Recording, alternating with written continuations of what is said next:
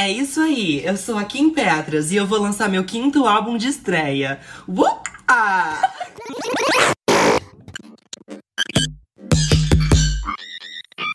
Pop to Cast.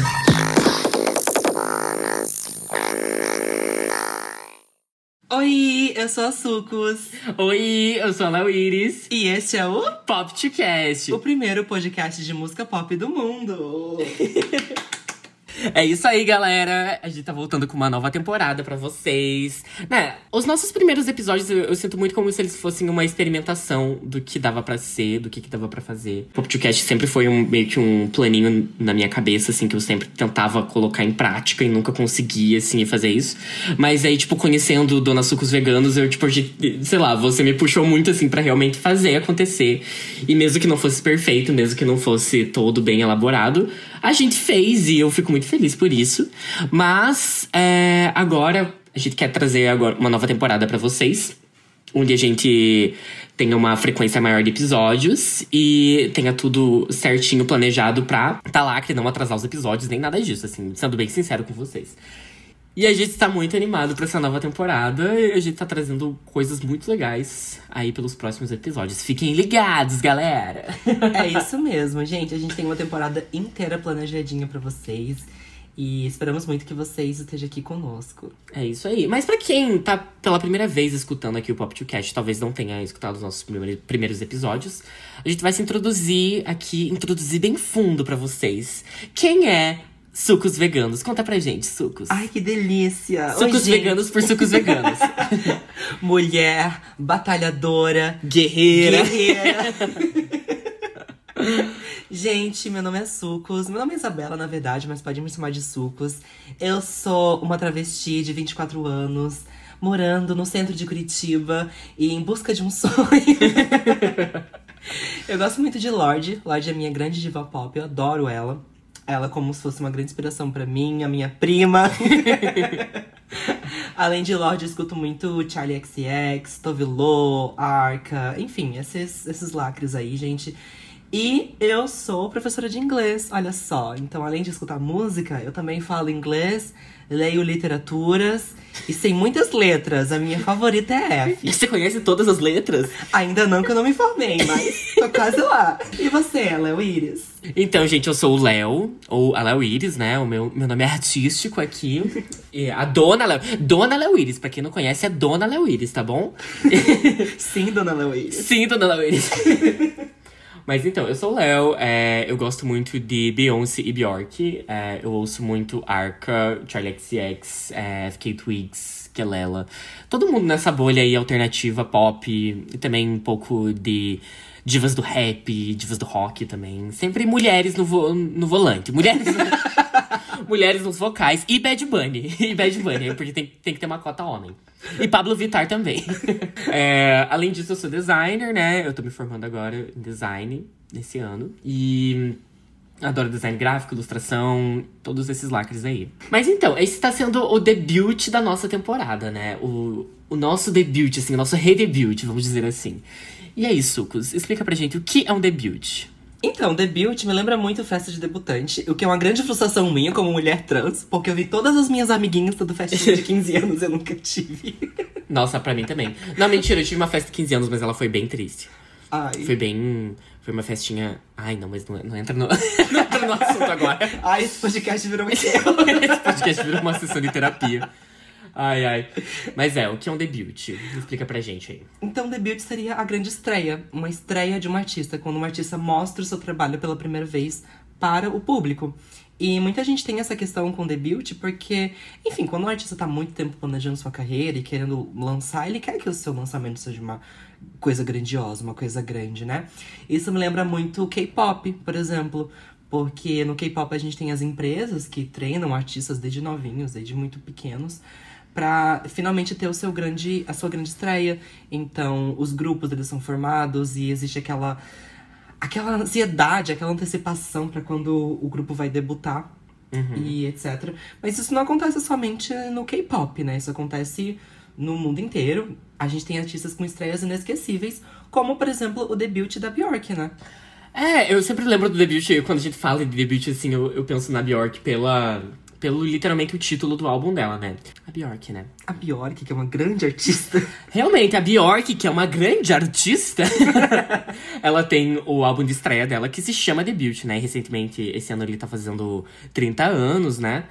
E ele é, auto é, ele é intitulado Debut.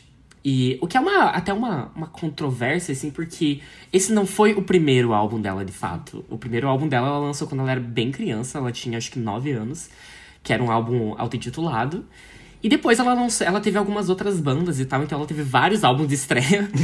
até que ela lançou realmente o debut, que foi o debut da carreira, vamos dizer, solo, solo mesmo dela, onde ela realmente iniciou a discografia dela e começou os projetos de Bjork por Bjork, né? Vamos dizer assim. Uhum. E eu acho interessante isso que você falou do, do K-pop, inclusive, porque eu que sou uma pessoa muito, muito alheia a K-pop, né? Eu não, eu não ouço.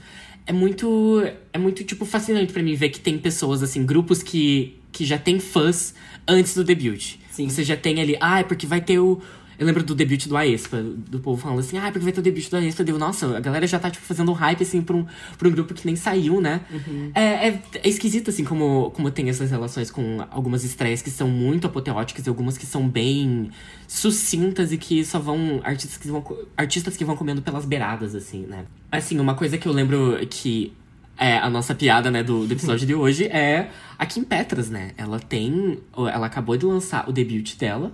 Mas ela já tem vários trabalhos antes disso, né? Exato. A Kim Petras é uma pessoa que. Eu gosto de dizer que a gente não sabe exatamente qual é o debut. Porque, beleza, ela lançou agora o álbum dela, falando: olha, gente, finalmente meu debut álbum. Só que muita gente achava que o Clarity, por exemplo, era o primeiro álbum dela. Sim. Que recentemente ela decidiu que era só uma mixtape. Ou então Turn Off the Light, que tem o volume 1 e o volume 2, só uma mixtape. Ou então o Sludge Pop, que virou um EP. e aí entra numa linha muito tênue, né? Do que define um álbum, que define uma mixtape, e enfim. Eu acho que essa linha tênue, ela, ela só é possível porque a gente tá na era do streaming. Uhum. Porque antigamente não era possível você dizer que, ah, esse álbum que a minha gravadora investiu super, que já tem várias cópias aí no, é, nas lojas, é apenas uma mixtape. Uhum. Até porque o conceito de mixtape antigamente era uma coisa assim, vou lançar ali, não tinha, não tinha meio que um retorno financeiro.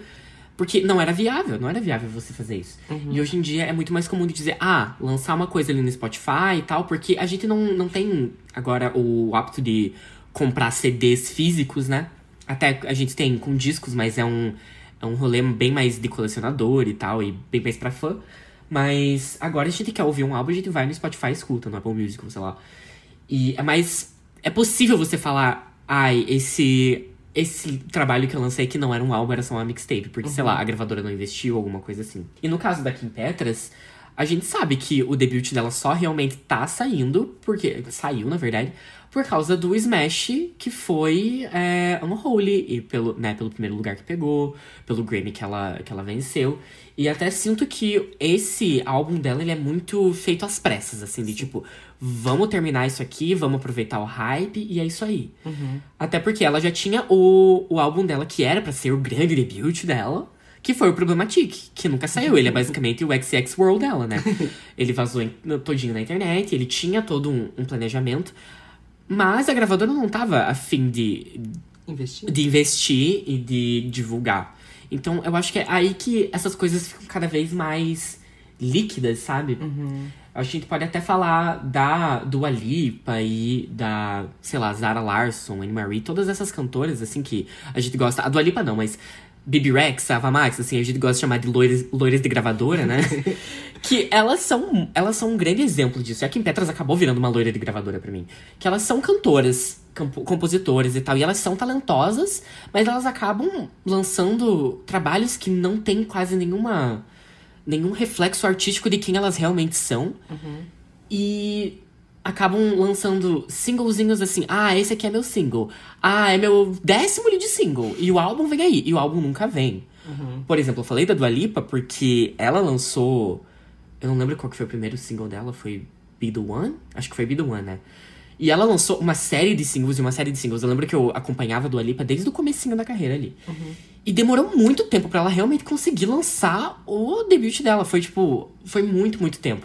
E essas gra- gravadoras, elas querem que... Elas ficam lançando singlezinhos e singlezinhos, esperando que alguma dessas músicas vingue e pegue primeiro lugar pra poder lançar o álbum e ver que é realmente um investimento que vale a pena. E que eu acho muito frustrante, porque, na minha opinião, qualquer música que tenha um, um grande trabalho em cima, um grande investimento, você consegue ter um grande retorno.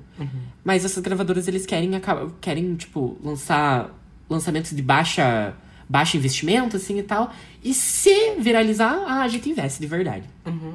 Eu acho que a Dua Lipa é um exemplo bem interessante, porque eu também acompanho a Dua Lipa desde o início, e parece que teve uma mudança muito grande da imagem da Dua Lipa, né? Uhum. Porque nos primeiros singles ela, trans- é, ela passava muito a imagem dessa pessoa meio alt pop, meio do Tumblr, Sim. meio modelo, assim, uma coisa bem diferenciada, mas foi New Rules estourar que virou a It Girl do pop.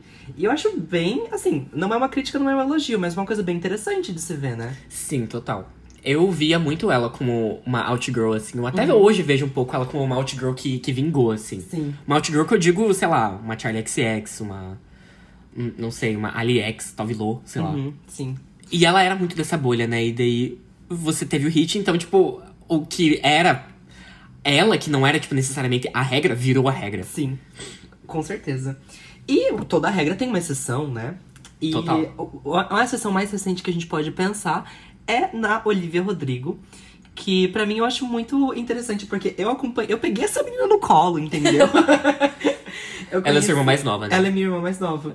Eu conheci ela por causa de um amigo que assistia High School Musical do Musical The Series. E na época ela tinha. Ela fazia High School Musical e ela tinha um Instagram, que é o Instagram dela hoje em dia, que ela postava uns vídeos assim, tipo, gravando música, enfim. E ela fez uma música chamada Twilight, que era sobre Crepúsculo. Que tudo. Aham. E aí foi aí que eu pensei, caramba, essa menina fez uma música de Crepúsculo, ela tem uma camiseta da Lorde, ela é minha irmã mais nova. E eu comecei a acompanhar ela. Do nada, ela anunciou a música chamada Driver's License, e do nada essa música tava estourada em todos os lugares.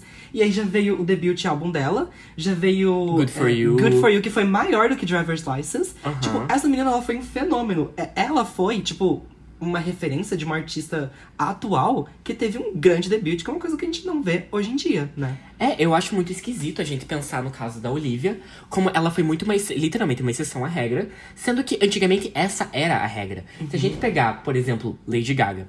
Lady Gaga lançou Just Dance, depois Poker Face, Love Game, e foi um grande debut. Primeiro, os dois primeiros singles como primeiro lugar, Grammys, é, prêmios, etc. E quando a Olivia surgiu, a gente teve muito essa sensação de, nossa, quem é ela? Não conheço ela. Porque a gente tá tão acostumado com divas que estão comendo pelas beiradas que no- quando finalmente uma gatinha do pop vai lá e pega primeiro lugar na primeira semana do single, é uma coisa, sei lá, de outro planeta.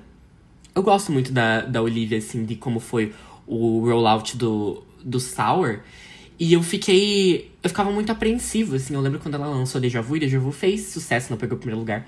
Mas eu pensava, nossa, ela vai flopar logo aí. E eu fico muito feliz de ver ela agora lançando o, o, segundo, o segundo álbum dela e vendo que, tipo, aparentemente vai dar tudo certo. Que, Sim. vai, que ela vai fazer muito sucesso ainda. É, é esquisito ver uma, uma grande diva que não morreu no primeiro, no primeiro sucesso. Eu sinto que a gente tá tendo muito nesses últimos anos esse fenômeno de, ah, uma, uma guria que faz sucesso no primeiro, álbum e depois ela dá uma morrida, assim, sei lá, até uma, uma Megan Thee Stallion da vida, assim. E é muito bom ver ela fazendo isso. Eu espero que a gente tenha mais atos como esse. Eu tava pensando aqui sobre debut álbum, porque além de ter essa, essa grande expectativa de um debut álbum ser tipo algo que vai estourar a bolha e etc, tem também a expectativa de que o artista ele continue sempre evoluindo. Uhum. Então, tipo, o debut álbum precisa ser muito bom, bom o suficiente pra todo mundo gostar, mas o segundo tem que ser uma evolução e o terceiro tem que ser ainda mais uma evolução. Você acha que é possível ter isso hoje em dia? Eu também me, eu tava me questionando isso esses dias. Até, né, a Dua Lipa, por exemplo. A Dua Lipa, ela foi... Eu, eu acredito até que um segundo álbum é mais difícil do que um primeiro álbum. Porque eu acho que no primeiro álbum você tem a chance de errar. Você pode experimentar coisas novas, ver o que, que, o que, que vai acontecer, mas o segundo álbum você precisa muito saber. tá muito bem apontado para onde você vai. Uhum. Então, sei lá, se o seu. O single que mais fez sucesso do seu primeiro álbum é uma música disco, então você provavelmente tem aquilo lá, putz, eu vou ter que lançar o álbum inteiro de disco. Não foi o necessariamente o caso da Dua Lipa. Eu sinto que ela conseguiu acertar muito bem no Future Nostalgia, que faz eu pensar, será que ela vai conseguir acertar no terceiro? A gente tem sempre essa antecipação. A Lorde também é uma coisa assim, né? Com o Solar Power, ela não conseguiu o mesmo sucesso dos primeiros, e eu acho que a cobrança ela vai subindo e subindo e subindo, que a antecipação se torna maior do que o lançamento. Aham. Eu sinto que isso foi muito com a Lorde. Acho que você pode falar muito disso, né? Com certeza. Porque o Pure Harry foi o grande, a grande estreia dela. Mas. Que foi uma grande estreia uma como grande estreia. né? Aham. Exatamente. E, e é o maior álbum dela até hoje, assim, em questão de números. Total. Mas o melodrama deu muito um gostinho de tipo, ah, o Pure Harry mostrou quem ela é, mas o melodrama mostrou pra que ela veio ficar. Exato. E aí o terceiro álbum, muita gente tava esperando que fosse algo muito parecido ou ali no mesmo nível do melodrama. E aí veio uma outra coisa completamente diferente. Uhum. E aí deu uma quebra de expectativa muito grande pra quem esperava, né? Algo parecido com melodrama. Mas ao mesmo tempo ficou uma, uma sensação meio agridoce na boca, de tipo, beleza, ela consegue fazer um Pure Harry no melodrama, mas ela também vai pra esse lado do Solar Power. Tipo, o que, que vem depois? Uhum. as pessoas não, não fazem ideia do que esperar da Lorde agora. E eu acho isso muito bom por um lado, mas muito perigoso por outro lado também. Total. E eu, eu- É exatamente, eu acho que até falei isso pra você esses dias, Uhum. né? Sobre como eu tô muito animado pro próximo álbum da Lorde, porque eu sei que ele vai ser totalmente diferente. Uhum. E se você for ver, todos os álbuns são muito diferentes do anterior. É, tipo, a indústria ele é muito. uma grande armadilha. Sim. Você pisou do lado, você morreu. Você pisou do outro lado, você morreu. Então você tem que sempre tá sabendo jogar o jogo ali, ter um, um jogo de cintura ali pra como que você vai fazer seus próprios próximos lançamentos. Porque também, se você acabar lançando a mesma coisa e a mesma coisa e a mesma coisa, algum momento seu fandom vai cansar. Mas eu acho que eu falei, eu falei da Megan Thee Stallion, né? Eu sou muito fã da Megan. E eu sinto que com o último álbum dela, ela, ela trouxe mais do mesmo. E foi. Eu gosto das músicas, mas eu sinto que ela lançou mais do mesmo. E, tipo, as pessoas estavam. Ok, a gente já ouviu esse flow, a gente já ouviu esse- essa temática. E, tipo, não foi appealing, assim, pra, pra galera. Não foi algo que, que as pessoas estavam. Putz, eu quero muito saber. E ainda mais quando os artistas lançam, assim, um álbum atrás do outro, assim. Por- porém, eu acho que, agora usando, tipo, um par, um par da Megan, né, que é a Doja Cat, a Doja acertou muito quando ela foi e lançou o Planet Her. Porque ele é sonoramente bem parecido com o Hot Pink. Então, ela já tinha acabado de lançar o Hot Pink, todo mundo tava, putz, amando o álbum, comendo o álbum com farinha. E quando ela lançou o, o Planet Her, foi tipo uma, uma- meio que uma continuação daquilo que as pessoas estavam pedindo mais. Então, eu acho que é muito de você saber ler o seu público. Sim. Só que também, se você ficar só de ler seu público, co- ah, o quão artista você é, né? Só, você tá fazendo a música pra você e, tipo, sua arte pra você, ou só pra vender, né? É uma, é uma grande. Uma grande armadilha. Esse caso da Doja é bem específico porque, pra mim, foi um grande acerto ela ter feito o Planet Her similar ao Hot Pink, porque, assim, já tava o Planet Her saindo, e uma semana depois o pessoal descobrindo um outro hit no TikTok do Hot Pink. Sim. Então, tipo, ter essa coisa de, tipo, não saber de qual música é cada álbum foi muito importante pra ela, pra ela conseguir manter essa consistência de hits um atrás do outro. Uhum. Agora, a gente tá vendo o terceiro álbum dela, né? É. e que ela quis realmente fazer uma coisa bem diferente. A Doja ela tem um humor bem ácido que muita gente não entende. É que eu Esse fico muito dela. frustrado, sinceramente. Deixa eu desabafar que ela é muito irônica e eu, eu fico irritado quando eu vejo páginas de Twitter assim. Ai, Doja Cat anunciou que vai mudar o seu nome artístico pra não sei o quê. Gente, é literalmente sarcasmo, é literalmente. Tudo bem, você pode não achar engraçado, mas tipo, eu fico irritado que as pessoas não gostam desse senso de humor, tipo. Uhum. Ai, nossa, e tipo, e pintam ela de doida. Isso é uma coisa que tá me irritando bastante, inclusive. Desde que ela raspou a cabeça. é- Uhum. Desde é que ela isso. raspou a cabeça. E assim, gente, ela falou que. Ah, eu já fiz dinheiro suficiente com as minhas músicas mainstream, agora eu vou mos- lançar uma música boa de verdade. Gente, é piada! É pelo piada, pelo amor de Deus. É tipo, eu, eu subestimo. Eu, não, eu, come, eu, eu começo a subestimar a, inteligência das pessoas, assim, tipo, é literalmente piada. É literalmente piada. É, inclusive, né, a gente falou sobre Meme Smith, sobre isso aí, e- no shade, mas a Spice. a Spice, eu acho que ela tá. Ela também é uma exceção à regra, né? Ela estreou com tudo, assim. Eu acho que o debut dela, o debut single dela ainda não é um grande sucesso. Porque foi Munch, né? E foi um hit viral no TikTok. As pessoas ficaram super, meu Deus, quem é ela e tal. E ficaram fascinadas por ela. Porém, foi muito de uma bolha, assim. Eu sinto que isso aqui pegou, principalmente aqui no Brasil, não pegou nada, assim, Munch, quando saiu. Só que Boys a Liar foi, está sendo um grande hit desse ano. Só que qualquer negócio da, da Spice é um pouco do mesmo que eu digo da Megan. O mesmo flow, só que é diferente da Megan, ela tem ainda as mesmas batidas, assim.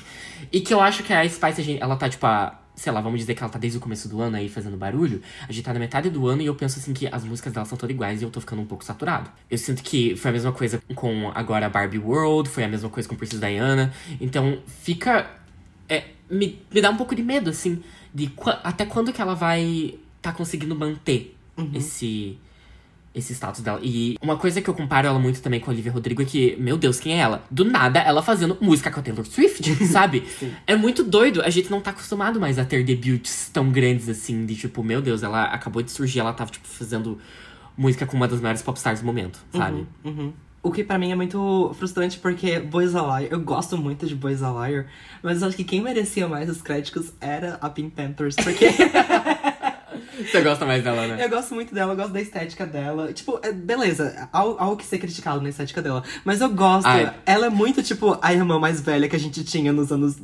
ali em 2006, que tinha fotolog, sabe? Sim.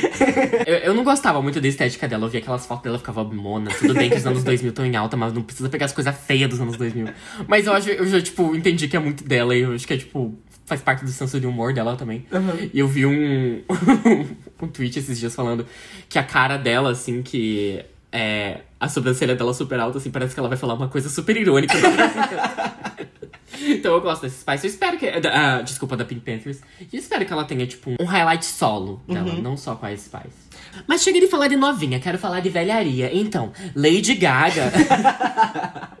Mas assim, Lady Gaga, Kesha, Beyoncé, todas elas, assim, elas tiveram grandes debuts, né? E eu queria saber de você. Qual é seu debut favorito? Fora Lorde, assim, dessas, dessas, dessas divas, assim, dos anos 2000, 2010, assim, você tem um debut favorito? Ou tanto um debut single quanto um debut álbum? Qual, qual é o seu favorito? Eu acho que se for falar de grandes debuts, assim, das velhas. É...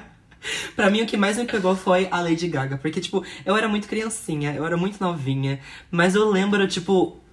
O fenômeno que era Lady Gaga. Tipo, Aham. Lady Gaga tava sendo falada na Eliana, na, Na. Xuxa, é, na escola. Tipo, e eu era da igreja nessa época, né? Então tinha todo aquela, aquela misticismo de Lady Gaga, tipo, aquela coisa proibida Aham. de que, ai meu Deus, ela é o termo antigo, né? Que, se, que não se usa, mais hoje em dia, mas tinha toda aquela questão de, ah, ela é hermafrodita. Sim. Eu odeio essa palavra, mas Aham. enfim. E aquela coisa de tipo, eu vou assistir ao clipe da Lady Gaga, mas eu vou assistir escondida no meu quarto, porque, Sim. tipo, ninguém pode ver que eu tô vendo isso, sabe? Aham. Total. e ela já nasceu sendo uma grande estrela, ela já nasceu sendo uma grande diva pop. Total. Ela teve, né, o Red and Blue, né, que foi aquele primeiro álbum dela, aquela tentativa, assim, mas é, como Gaga, assim, ela teve um grande debut. Ela teve. Ela teve, acho que, talvez um dos maiores debuts dos últimos. Das últimas, sei lá, três décadas, assim. Sim. Eu acho que, comparada a ela, só Britney Spears, assim. E ainda assim, eu acho que a Britney não foi tão, tão marcante quanto a Gaga, porque a Gaga, ela trouxe aquele exagero e o camp, né, de volta pro mundo, enquanto, assim, comparando com a Katy Perry, que também, eu acho que pra mim foi um grande debut super... que fica no meu coração, assim, porque eu amava demais a Kiss, demais a Kiss the Girl. E Hot and Cold, e ela- outro debut maravilhoso, né, ela, tipo, um debut álbum estourando tudo. Mas era aquele negócio de, tipo, Girl Next Door. Eu vou usar jeans, ah, eu vou no red carpet, eu vou usar só um vestido bonitinho. E a Gaga não, né? A Gaga, já no primeiro VMA dela, ela já tava toda ensanguentada. trazendo muitos looks high fashion, né? Das passarelas pros red carpets. E eu, eu gosto muito de ver o VMA 2012, que foi quando parece que todas as divas, assim... Putz, se a Gaga tá fazendo isso, eu tenho que fazer mais. E daí, tipo, apareceu a Nicki Minaj com aquele vestido, assim, que, tipo, vários... parece que brinquedos, assim. Apareceu a Katy Perry com um cubo de queijo na cabeça. Então, eu gosto de como. Eu gosto de debuts que balançam, assim, sabe, o negócio. Eu acho que quando você tem um grande debut, você tem esse impacto cultural. Eu. Eu fico vendo, assim, na, na Olivia o que que ela, tipo, impactou, o que ela está impactando, porque eu acho que é uma coisa que não é tão imediata. Mas eu quero, quero ver, assim, como a Olivia tá. Vai, vai moldar, assim, os próximos anos do pop, porque eu acho que ela é uma das grandes vozes para isso. Uhum. Eu acho que a Gaga, ela foi muito importante, o debut dela foi muito importante porque trouxe essa questão do exagero. E, assim, uma, uma grande re representação, assim, do, do impacto imediato da Gaga é aquela performance da Nicki Minaj do Good Morning America, que ela, ela morde um, um peito de frango. Meu Deus! Uma coxa de frango. Uma coxa de frango.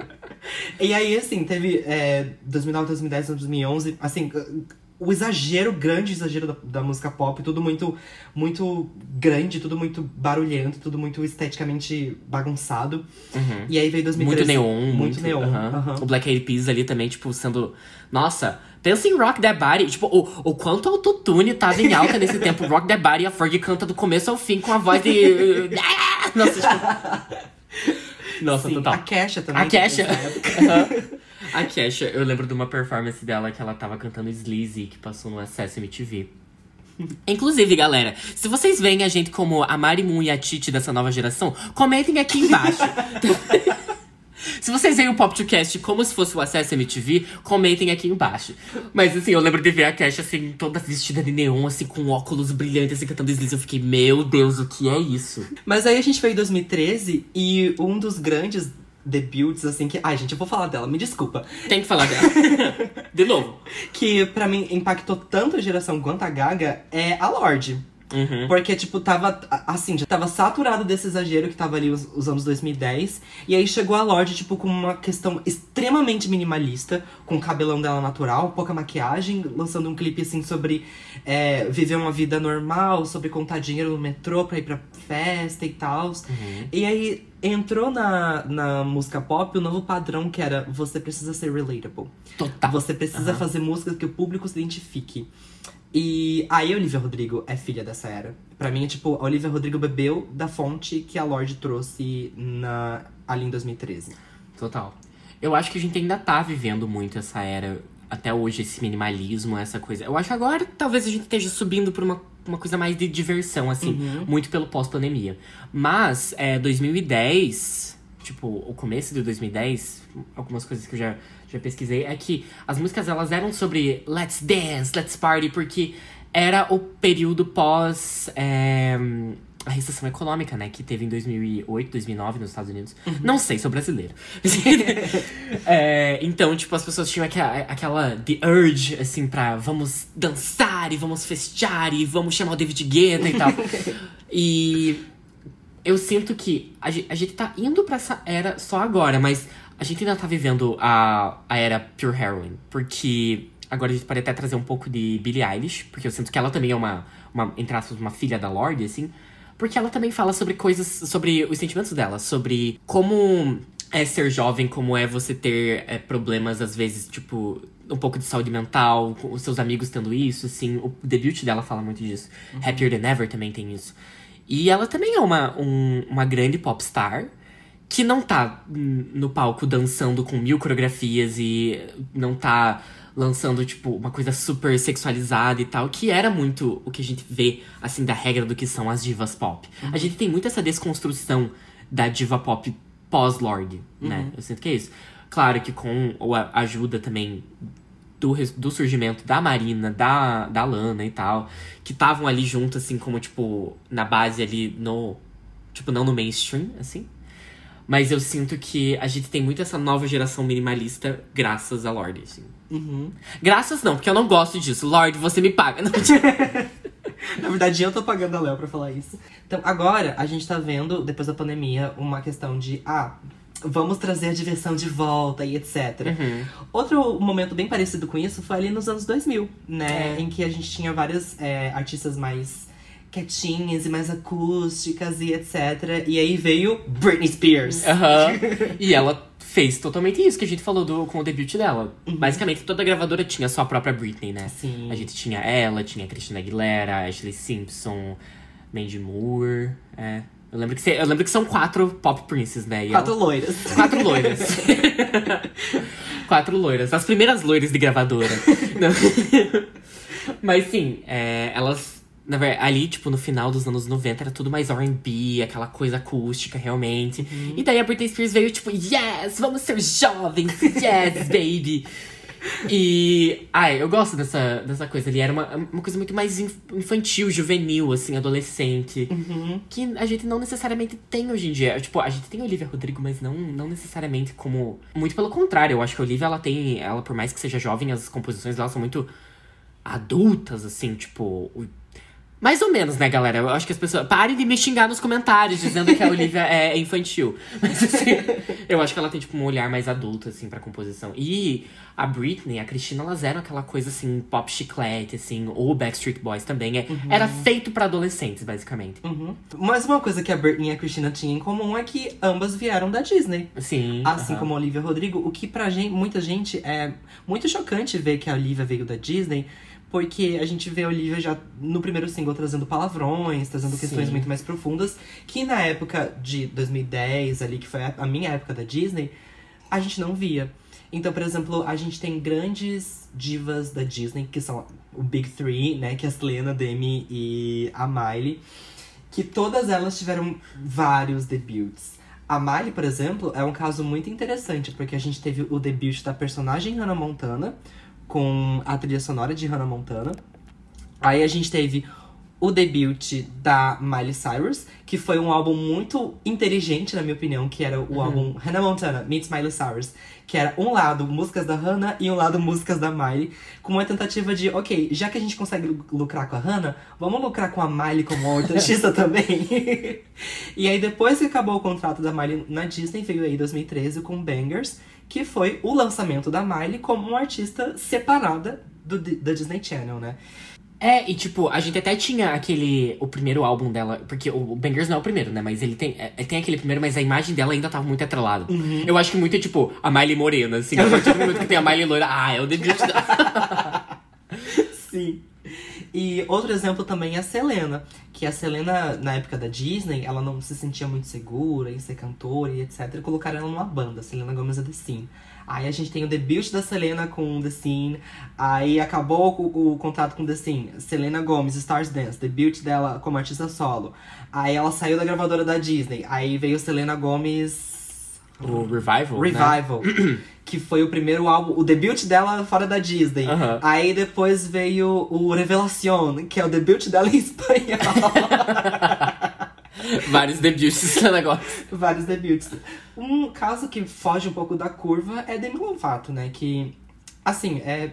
O debut álbum de Demi Lovato é o Don't Forget. Eu acho que ela é mais simples nisso, né? Ela não É, complicou tanto Não negócio. complicou. Mas Demi tem muito aquela questão de lança o álbum um ano depois, fala que, ai, tudo que eu cantei nesse álbum é mentira. Agora eu vou contar a minha verdade. Nossa, total.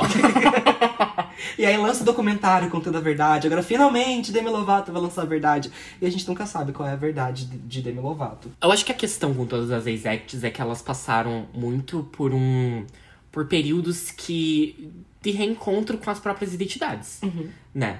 A Miley com. Depois com o Bangers, né? Se reencontrando assim como, tipo, ah, eu quero me revelar, quero me rebelar, quero ser uma pessoa, tipo, que não tem a imagem atrelada da Hannah Montana e tal. É, a Selena com todo esse negócio do The Scene. Inclusive, eu, tava, eu fui pesquisar por que que era The Scene. E ela, ela queria lançar, tipo, uma banda, tipo, e era muito o auge de, tipo, Paramore. Então era, era o rock, né, galera? Então eu quero ter uma banda. Demi, com certeza, com todas as coisas que ela sofreu e tal. Então tem muito essas questões de identidade.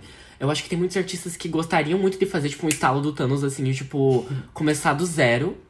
E eu lembro, tipo, a gente até tinha comentado é, off aqui, a gente tinha falado da Cia, né? A Cia com o. Como é que é o nome daquele álbum dela? O 100 Forms of Fear, né? Ela teve como se fosse um novo debut, assim, na, no mainstream, porque ela já tinha três, se eu não me engano, três álbuns. E esse foi, tipo, não, aquela é a Cia. Quem é essa, quem é essa garota? Quem é essa mulher? Então a gente tem muito de- desses debuts, assim, no mainstream de você ter, do artista ou se reencontrar, ou ter uma, um- uma nova direção artística. E de basicamente ser um, um, um debut, né? Como se fosse resetando a carreira mesmo. É muito interessante o caso da Cia, na minha opinião, porque quando ela saiu em 2000, 2014, 2013? 2014. 14, Uhum. ela tinha essa questão de tipo, nossa, a Cia não mostra a cara, ela só performa de perucão ou de costas e tal. Sendo que o álbum anterior dela é uma foto dela na capa, sabe? Sim! Eu acho um exemplo muito bom de pessoa que realmente conseguiu resetar a carreira. E é muito raro alguém conseguir hoje em dia. Eu acho que uma pessoa que não necessariamente conseguiu resetar, mas ela também tem um novo debut, é Taylor Swift. Se a gente Ah, for sim. pensar do. é, eu- Gente, desculpa, eu falo 1989, eu não falo. one- 1989. 1999. Mas assim, a, a Taylor, ela conseguiu fazer esse, esse, esse novo, dar esse novo passo na carreira, né? Hoje em dia, eu acho que a gente não vê, principalmente com os relançamentos, a gente não vê a Taylor como uma duas fases na carreira dela. Mas eu lembro que nessa época, que foi também, em 2014, a gente teve aquele, não, agora é a nova fase na carreira da, da Taylor. Antigamente era country e agora é pop. Mas é engraçado de ver todas as voltas que a carreira da Taylor deu, né? Até com o lançamento do Evermore e do Folklore, a gente vê ela como uma artista não que teve uma nova fase na carreira, mas sim uma artista bem multifacetada com várias várias áreas que ela consegue atuar, né? E a gente vê a, a carreira a, a carreira e tipo a dis- discografia dela de uma maneira bem mais Fluida, né? fluida, né? E coesa, assim. Até com, eu acho que os relançamentos fizeram a gente pensar um pouco mais, mais nisso, mas acredito que o Folklore e o Evermore trouxeram esse novo olhar de como. Que não é tipo, ah, antes do 19- ah, 1999 e depois do 1999. Eu acho que, é, eu acho que é isso. E eu acho que a Taylor Swift é um bom exemplo porque ela é, tipo, a maior artista que a gente tem hoje em dia em questão de números e vendas e turnê, etc. E não é um artista que teve um, um grande debut. Total, nossa. Ninguém total. conhece alguma música do, do, do self-title dela. Tipo, não, não é um álbum que teve um grande hit, não é um álbum que, tipo, trouxe ela pro mainstream. Foi uma coisa muito construída ao longo dos anos, a ponto de que realmente chegou um patamar em que cheguei no patamar Taylor Swift e agora a minha carreira é muito pensada estrategicamente do que vem a seguir. Mas isso foi anos de construção. Anos de construção total. É, ela até teve. é, Tem aquela primeira. Tem uma música que ela é tipo um hitzinho do coisa, eu não lembro. Eu tenho que falar. Eu só estou falando isso porque as minhas, as minhas amigas Swifts me, me educaram de Taylor Swift esse fim de semana. É, mas. Love Story não foi um primeiro lugar. You Belong With Me também não foi o primeiro lugar. Não, e essas músicas não são do primeiro álbum E dela. são do segundo álbum dela. Foi, tipo, ela só foi ter o primeiro, primeiro lugar dela com We Are Never, We Are Never Getting Back to. We Are Never Ever Getting Back Together. É isso? eu tô Red. tentando lembrar se. É, é, foi o primeiro, primeiro lugar dela. Do Que foi Red, Red. que foi 2012, já o Aham. quarto álbum dela. Isso, o quarto álbum. Quarto álbum dela. Nicki Minaj também é uma pessoa que só veio ter primeiro lugar agora, em 2020. Nicki Minaj é uma coisa da carreira dela que é... Eu acho que, na verdade, quando a gente olha pra carreira de rappers é um pouco diferente de carreira de, de divas pop, assim. Apesar de que elas também estão nisso de divas pop. Porque a Nicki, ela já tinha uma carreira ali, tipo, na, na cena do hip hop é, ali em Nova York. Tipo, a partir de 2007 e tal. Ela tava ali fazendo o trabalho dela. Mas ela só foi conseguir fazer um grande debut com o Pink Friday. E ela até tinha. Uma coisa que eu acho muito curiosa é que ela lançou Massive Attack como o primeiro lead single dela, né?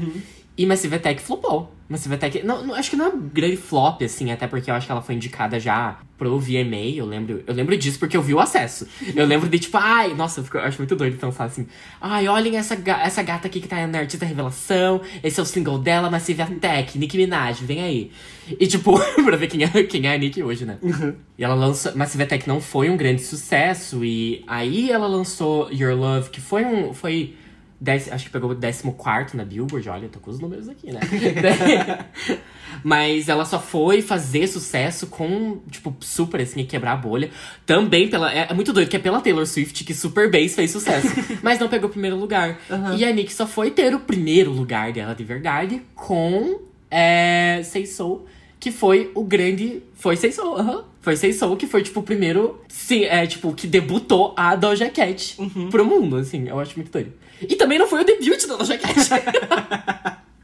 É muito doido, sim. É muito, é muito entrelaçado essas, essas relações do pop. E do rap.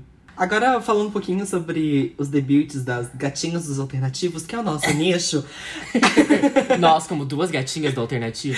os pop já se divertiram, agora é a nossa vez. a gente tem aí Charlie XX, que é muito parecida com a Bjork.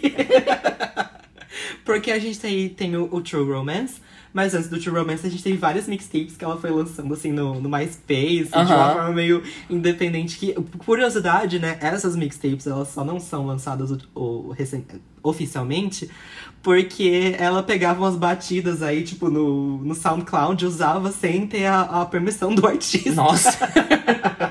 não, não fazia o the cl- clear the sample. Aham. Era Melody. Era a Melody. A, a Melody é a Charlie XX do Brasil. Inclusive, o primeiro mixtape dela se chama 14, porque ela fez quando ela tinha 14 anos. E assim, o debut dela, ele não foi um debut comercial bem sucedido, mas ele foi um debut de crítica muito bem sucedido, né? Ela lançou o True Romance e ele já foi dado como Best New Album pela, pela Pitchfork. Ela já tinha. Ela, ela já tava ali sendo. É, é, é doido ver como os paralelos entre o, o po- tipo, pop mainstream e o pop mais alternativo. Porque a Charlie não fez esse sucesso, mas ela já, tipo, já dava pra ver que ela tinha uma carreira brilhante vindo por aí. E quando ela foi pegar o primeiro, primeiro lugar dela, foi com Fancy, que é uma música que não, não representa meio que nada do que é a discografia dela em si, né?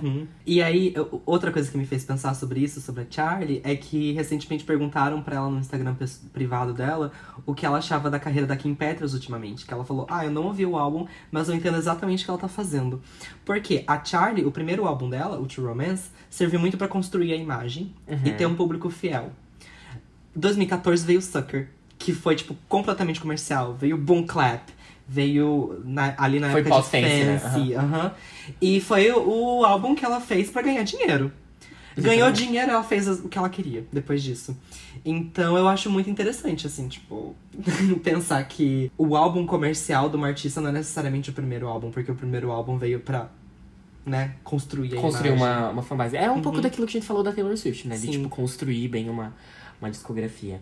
Eu acho uma coisa interessante das gatinhas alternativas é que é muito comum elas fazerem isso, né? Você ter, tipo, a discografia, daí de repente elas fazem um feat com o DJ, e daí pensa, não, agora que ela vai irritar e vai pegar primeiro lugar. A, a Mo é muito assim, né? Depois que ela fez sucesso com Lean On, te- teve aquela coisa assim, ah, o que, que ela vai lançar agora e tal, vai ser um álbum mais comercial. E não veio nada. ela só foi lançar o Forever Neverland depois que o hype já tinha acabado, já tinha baixado por muito tempo. A a Charlie também é uma pessoa que, que vai muito de um lado pro outro. Tipo, no mesmo ano que ela lança um Crash, ela faz ali uma parceria com um DJ pra um lugar completamente aleatório, Aham. assim. É uma, é uma pessoa que acho que atira pra todos os lados pra ganhar dinheiro, né? No final, no final do dia, acho que você tem que ser assim, sendo um artista mais, mais de nicho, assim. Pega um DJ e convida pra fazer uma coisa, vamos fazer. Né? A Tovelô também teve uma época que ela lançava muito feat com DJ, assim, tipo, ai, tava saturada. Mas a música que ela fez com o, o Alok é a música que mais toca, que, tipo, aqui no Brasil, em rádio, assim, etc. Eu já peguei vários Ubers que tava tocando. e é, tipo, muito aquela coisa, tipo, cara feliz tá tocando um Tovelô, cara triste, mas é a música com o Alok. Eu acho que um, um debut diferente que a gente também tem é de artistas que são de grupos ou bandas e acabam lançando o debut deles na carreira solo, né? O nosso debut solo. Acho que o grande exemplo, o maior exemplo disso, assim, é Beyoncé, né? Beyoncé era da- das, das Destiny Child e eu acho muito, muito legal como é o final das Destiny Child, porque elas não, não acabaram a banda assim, porque tipo, ai, brigaram e tal, e quero seguir em carreira solo, não sei o quê. Foi muito natural, até porque as pessoas acham que o primeiro debut solo do Destiny Child foi a Beyoncé, e muito pelo contrário, ela foi a última a lançar o debut solo dela. O primeiro foi a Michelle, quando, quando ela lançou um álbum gospel, e daí o segundo era pra ser a Beyoncé. E ela até tinha lançado um single que foi Work It Out, que era da trilha sonora de Austin Powers, que foi o primeiro filme que ela fez. Acho- não, acho que não foi o primeiro, acho que foi Carmen e a Hip Hopper o primeiro. Não sei, galera, mas enfim, não lembro agora. Mas é, ela fez é, Austin Powers, ela lançou a música Work It Out, porém Work It Out não fez sucesso. E, enquanto isso, a Kelly Rowland tinha lançado Dilema com o Nelly e foi um grande smash. Então eles de- decidiram focar pra lançar o, o debut solo da, da Kelly antes da Beyoncé. E acho que foi muito bom, porque realmente eu acho que o timing foi perfeito, porque daí veio Crazy in Love, que foi o grande debut single dela, vamos dizer assim, porque daí Work It Out meio que não conta, assim. É como se Crazy Love fosse o número um e o, o Work It Out fosse zero, assim, né? foi um, foi um grande, uma grande continuação, assim, porque era muito do que ela já tinha no Destiny Child, mas, assim, ela brilhando como uma, uma estrela solo. Uhum. Outro exemplo que a gente teve aí foi o One Direction, que... Primeiro, né, todo mundo via o One Direction como a grande estrelinha sendo o Hairstyles. E aí, quando saiu o Zen, e veio o debut dele, eu lembro que foi, tipo, muito grande, assim, tipo, maior do que eu esperava, inclusive. Ele pegou o primeiro lugar? Ele pegou o primeiro lugar, sim, fez vídeo com a, com a Taylor pro Fifty Shades of Grey, uhum. etc. Mas a grande antecipação realmente era o Hairstyles, né? Uhum. Que foi, tipo, enfim, era a estrelinha do One Direction. E quando ele lançou o Sign of the Times e o self-title dele, foi muito hit, assim, tipo. Uhum. E, ele foi pra um, pra um caminho completamente diferente do que ele fazia Total. no One Direction. Uhum. E eu acho que ele é muito da, daquilo lá de artistas que construíram, porque uhum. Sign of the Times não foi o primeiro lugar, não foi tipo um smash hit de álbum, mas ele conseguiu construir e manter a fanbase dele ali, uhum. tipo, trazer as Directioners assim pra um, pra um nível assim de gente, vamos olha aqui, tem farofa, mas vamos, vamos tem, tem um babado. Um babado, sim. O quanto ele era comparado com David Bowie nessa época, Tô, ah, insuportável. Nossa, era insuportável. E agora ele tem, tipo, muito a estética dele. É o Harry Styles, ele conseguiu, conseguiu construir muito bem quem é a persona artística dele. E uhum. de uma maneira bem, bem bonita, assim, né? Uma maneira bem legal. Uhum. E com sucesso comercial, né? Com Sim. os últimos dois álbuns sendo grandes hits. Uhum. Grandes hits comerciais. Outro exemplo é o Fifth Harmony, que saiu a Camila. a Camila fez o debut solo dela, fez muito sucesso, enfim. Mas para mim, quem era, tipo, quem eu tava mais aguardando pra ver, nossa, o que, que ela vai fazer? É a Normani. e já fazem 50 anos que a gente ainda tá assim, no que, que ela vai fazer. Eu gostaria muito de estar tá podendo falar do debut da Normani aqui nesse episódio, sinceramente. Mas olha, ela tá muito motivada. Ela tá muito motivada. Então, assim, com a Normani eu até fiquei agora com, com um pouco assim, tipo, hum, tristinha, assim, com a, com a situação, porque eu julgava muito a Normani. Daí agora que eu fiquei sabendo que a, que a família dela tá passando por problemas de saúde, né? O pai e a mãe dela sofrem com câncer. Uhum. E daí eu comecei a pensar, nossa, então acho que ela realmente não tá focada na carreira dela porque ela tem uma família a zelar, né? Eu acho que uma coisa que assola muito a Normani, quando ela dava entrevistas, assim, é que ela queria muito que o debut dela fosse perfeito. Sim. Ela queria muito lançar uma coisa assim, ela não queria lançar qualquer coisa, ela queria um, um projeto completo que fosse bonito. E é uma coisa que eu sempre penso assim que você. A gente já falou isso, mas você não precisa lançar um debut perfeito. Uhum. Eu acho que você. Um grande exemplo, assim. Uh, o Harry, acho que o, o, Harry é uma coisa de. Um, um, pouco disso, assim. É claro que o primeiro álbum dele é perfeito, eu acho que é talvez o meu favorito dele. Uhum, Mas, assim, é, vários outros artistas que não lançaram debuts perfeitos comercialmente, nem com totalmente uma, uma identidade já formada e tal. Mas eles pelo menos fizeram. Eu acho que é muito mais importante do que você pensar num, numa estreia perfeita e como, como isso aqui vai impactar meu público. É você fazer. E, tipo, um legado você vai construindo aos poucos. Como a gente falou da Taylor construir um legado aos poucos. A Dua Lipa também aos poucos. É tipo, a gente vai fazendo. A Dua Lipa, né, tá bem no começo, assim, mas uhum. eu acho que grandes artistas, legado e uma carreira frutífera vai muito aos poucos. Eu gostaria muito que a Normani, eu não sei se esse é o grande problema dela, mas que ela desencanasse disso e que, tipo, simplesmente lançasse. Ela tem uma grande fanbase que vai totalmente apoiar ela no que ela fizer. E se não tiver totalmente perfeito, tudo bem, você pode lançar um próximo. E eu acho que é isso. Eu acho que é muito isso do que o podcast é, né, gente? um pouco do que eu falei no começo, né, que eu, é, eu planejava muito que o podcast fosse perfeito, assim, que. Ai, que fosse uma coisa super legal. E, tipo, você, Sucos, me trouxe, tipo, muito de não, vamos só fazer e é isso aí, vamos gravar, e foi. E a partir disso você vai construindo um legado. Eu acho que é muito o nosso momento agora no nosso podcast. Eu tô muito feliz de estar tá, tá trazendo isso aqui para vocês e muito feliz de que vocês, galerinha, está acompanhando nosso fandom aqui, os Popcasters, estão acompanhando a gente. E é, eu espero que nos próximos anos a gente consiga. Próximo, não, eu já tô planejando longe. Mas assim, que nos próximos meses a gente traga episódios para vocês que vocês gostem, que a gente consiga fazer uma troca. E é isso aí. É isso mesmo, cu e buceta. Ai, gente, sim. Então, esse foi o nosso debut da segunda temporada. Gostaram? Gostaram? Coloquem aqui nos comentários. Muito obrigado por terem ouvido até agora, galera. É, as nossas redes sociais estão todas aqui embaixo. Vão seguir a gente no, no Instagram, no TikTok. Por vão- favor. Por favor. Vão lá. A gente tá, tá planejando fazer coisas bem legais por lá. E a gente conta muito com o apoio de vocês. E compartilhem com seus amigos, assim. Se, se você acha. Se conhece alguma ratinha. Uma, uma gatinha, não uma ratinha, mas uma, uma gatinha indie, assim, uma gatinha alternativa que gosta de pop e tal. Estamos solteiras. Estamos.